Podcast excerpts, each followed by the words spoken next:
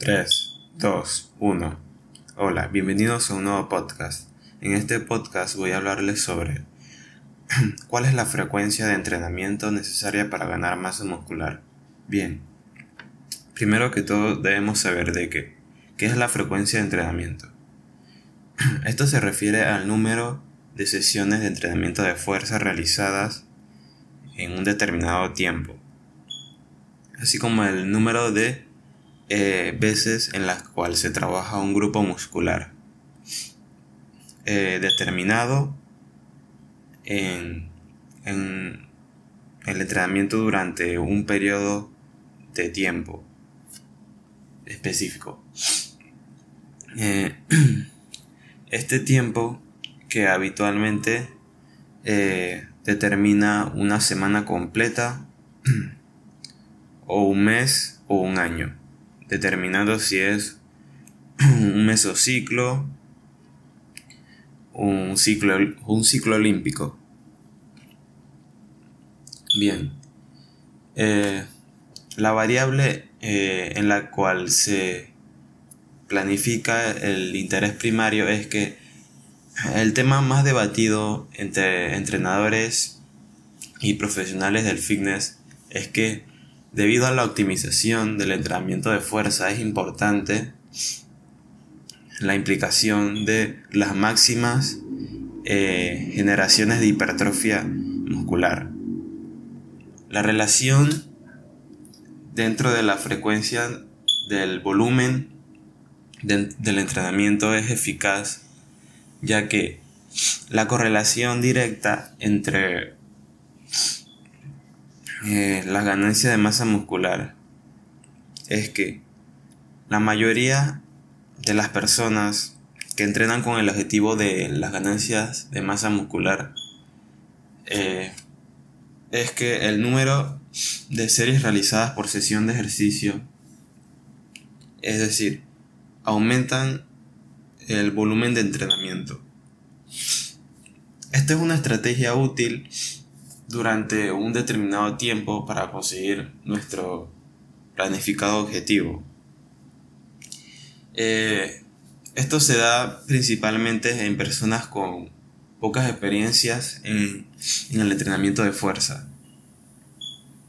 Este método, por lo cual parece lucir efectivo, eh, a la hora de realizarlo, eh, no genera adaptaciones eficaces en el aumento del tamaño de las fibras musculares, eh, superado ya eh, la meta dada. Bien, muchas personas eh, determinan un volumen de entrenamiento de fuerza por encima de los beneficios para generar la hipertrofia muscular, generando menores ganancias. Bien, eh, ¿qué nos dicen los estudios sobre la hipertrofia muscular y la frecuencia de entrenamiento? Eh, frente a muchos estudios, determinan que las cargas de entrenamiento y las series de ejercicios realizados eh, planifican muchos estudios en los que evalúan la importancia de la frecuencia de entrenamiento con respecto al crecimiento muscular. Bien, el crecimiento muscular se puede dar por muchos factores, que son el entrenamiento, la alimentación y el descanso. Por lo cual, si tienes un entrenamiento de un nivel avanzado en la cual eh, metes super series, super sets, que es lo mismo, pero en inglés uno y en español otro, eh, agrega rest pause, eh, eh, todo tipo de, de empujes eh, unilaterales, isométricos, para generar mayor tensión mecánica o mayor tiempo bajo tensión. Todo esto, si lo haces de la manera perfecta, si el y lo, lo ejecutas de la manera ideal, no va a llegar a tener su efecto de crecimiento muscular si no está ligado a la buena alimentación y un buen descanso. Bien, los estudios comparan de que los grupos musculares entrenados entre 1 y 3 días a las semanas, en base al volumen eh, normal de entrenamiento. La evidencia eh, actual indica que el volumen de entrenamiento de dos días a la, a la semana promueve resultados hipertróficos superiores a una vez por semana. Esto determina de que, por ejemplo, eh, la frecuencia de entrenamiento de un día por semana no es tan efectiva, ya que probablemente se trabaja una sesión de full body solamente en la cual se agregaría un volumen de entrenamiento muy alto, pero la frecuencia de entrenamiento muy débil, lo cual esto no generaría síntesis musculares adecuadas para el crecimiento muscular. A la vez de que los estudios sujetan eh, eh, estos diferentes planificaciones determinan que los sujetos que aumentaron su, hipertrofia muscular eh, utilizaron frecuencias de 3 o hasta más días por semana. Lo que sí parece adecuado, y claro es que la respuesta de la síntesis de proteínas musculares al entrenamiento de fuerza eh,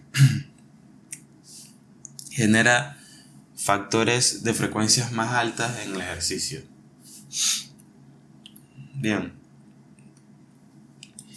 Em, la, la, pregunta sería, es que eh, la frecuencia de entrenamiento de dos o más días a la semana es la adecuada o no. La respuesta sería no porque eh, no siempre se pueden utilizar frecuencias altas, ya que podríamos generar o caer en un estado de sobreentrenamiento y lo único que haría es eh, llegar a retroceder en la meta que queramos alcanzar. Eh, igualmente la frecuencia de entrenamiento de un día por semana es descartada ya que no genera adaptaciones y, y tampoco hipertrofia hipertrofía musculares. Eh, bien. ¿Cuántas veces se puede entrenar eh, un grupo muscular durante una semana? Esto se puede realizar de entre 5 días o, o todos los días a la semana. Pero lo único que tenemos que tener en cuenta es que se debe disminuir el volumen diario eh, para generar el estímulo adecuado, recuperarnos y adaptarnos. Esto es la ley del estímulo, recuperación y adaptación, en la cual ningún inconveniente eh, no pueda eh, poder entrenar un músculo a diario.